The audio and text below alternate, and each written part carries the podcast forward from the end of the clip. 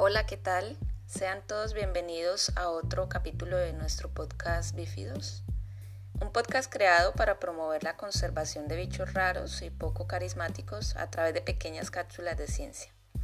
En este segundo capítulo seguiremos hablando de serpientes, pero estaremos haciendo referencia al porqué del nombre de este podcast. Es por lo que este capítulo se titula Malas lenguas.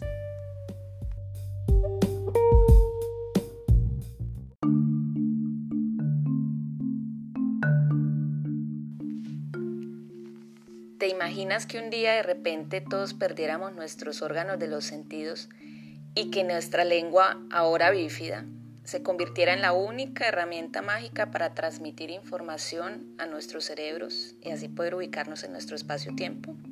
Tú podrías imaginarlo.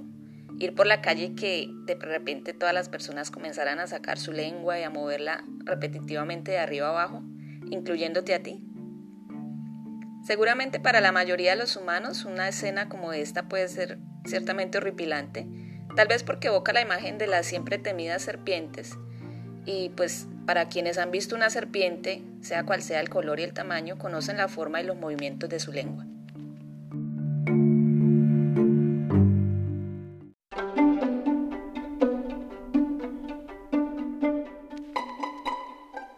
Es que una lengua bífida podría significar en el diccionario imaginario de muchas personas e incluso de algunos famosos escritores como José Saramago, alguien dispuesto a engañar, a traicionar o a mentir, y que en el colectivo popular también tiene alguna sinonimia con otros eh, nombres como lengua viperina, lengua afilada, alguien con lengua de serpiente, lengua venenosa o sencillamente alguien mala lengua. Pero el significado real, es decir, formalmente definido para lengua bífida, es algo que se encuentra bifurcado.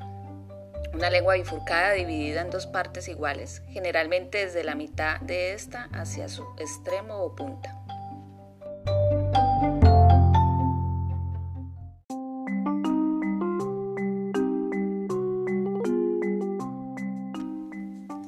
Pero las lenguas bífidas no son exclusivas de las serpientes. También se encuentran en algunos lagartos e incluso en los colibríes. Sí, los colibríes, ellos son muy tiernos, pero son bífidos. Y pues aunque volviendo a las serpientes, es precisamente la lengua bífida una de las características anatómicas que más las identifica.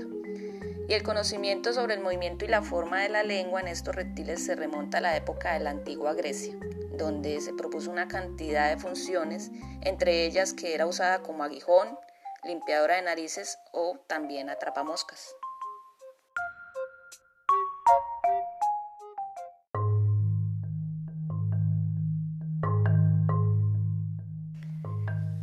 Ya hacia el cambio de siglo, la mayoría de los científicos están de acuerdo en decir que esos delicados bailes linguales se atribuían más a funciones de naturaleza táctil.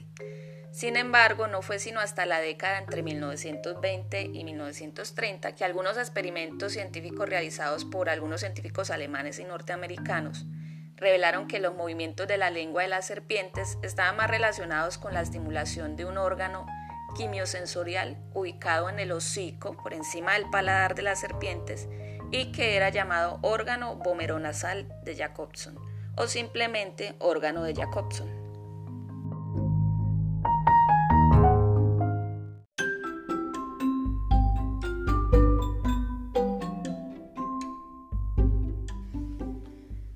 De esta forma, la lengua de las serpientes, pues a diferencia de otros vertebrados, parece no tener importancia para la ingesta directa de alimento, pero sí está relacionada de alguna forma con el sentido del olfato.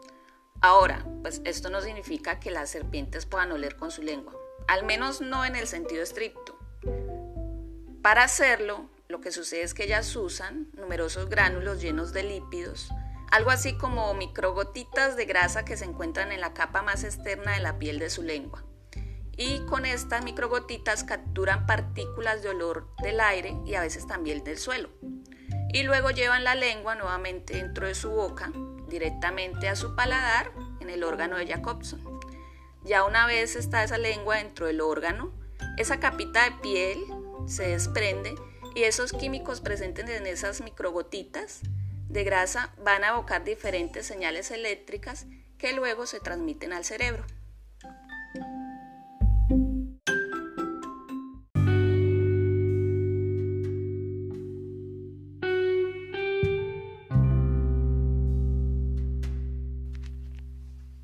Además, la lengua bífida de las serpientes también les permite a ellas recolectar señales químicas u olores de dos lugares distintos. Según Kurt profesor de Ecología y Comportamiento Evolutivo de la Universidad de Connecticut, en algunas especies de serpiente incluso la distancia entre las puntas bifurcadas de la lengua puede exceder el ancho de la cabeza. Y eso les permite detectar gradientes químicos mucho más grandes.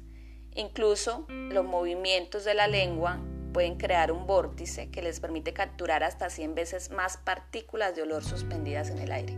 ¿Qué tal? Todo se trata en ellas de qué lugar y qué tantos olores puedas capturar.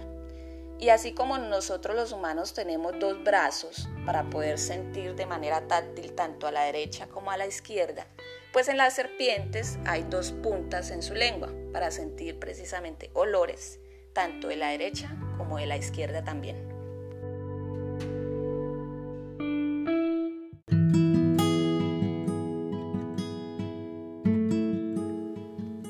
Y aunque todavía no se sabe mucho sobre cómo interactúa el órgano de Jacobson y el sistema olfatorio nasal de las serpientes, lo realmente cierto es que el órgano de Jacobson es un complemento de un conjunto de sentidos químicos en las serpientes y también en otros vertebrados que les ayuda a desempeñar una gran cantidad de comportamientos y funciones muy importantes para estos animales, como son por ejemplo buscar pareja, elegir y ubicar las presas que se van a comer, ubicación del refugio, orientación en el paisaje, identificación del depredador, comportamientos exploratorios, de defensa, de cortejo y prácticamente todos los demás aspectos del comportamiento social que ustedes se puedan imaginar.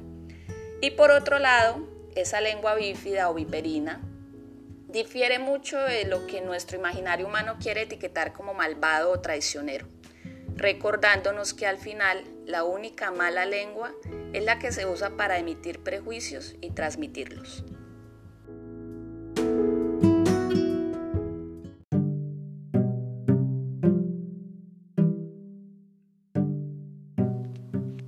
Este podcast está basado en los artículos científicos de Kurt Schwenk de lenguas y narices y por qué las serpientes tienen lenguas bífidas y en el artículo científico Evolución de la estructura y función de las lenguas en los vertebrados de Shanbichi Iwasaki. Gracias por su compañía, quien les habló Mónica Rincón y feliz resto de semana.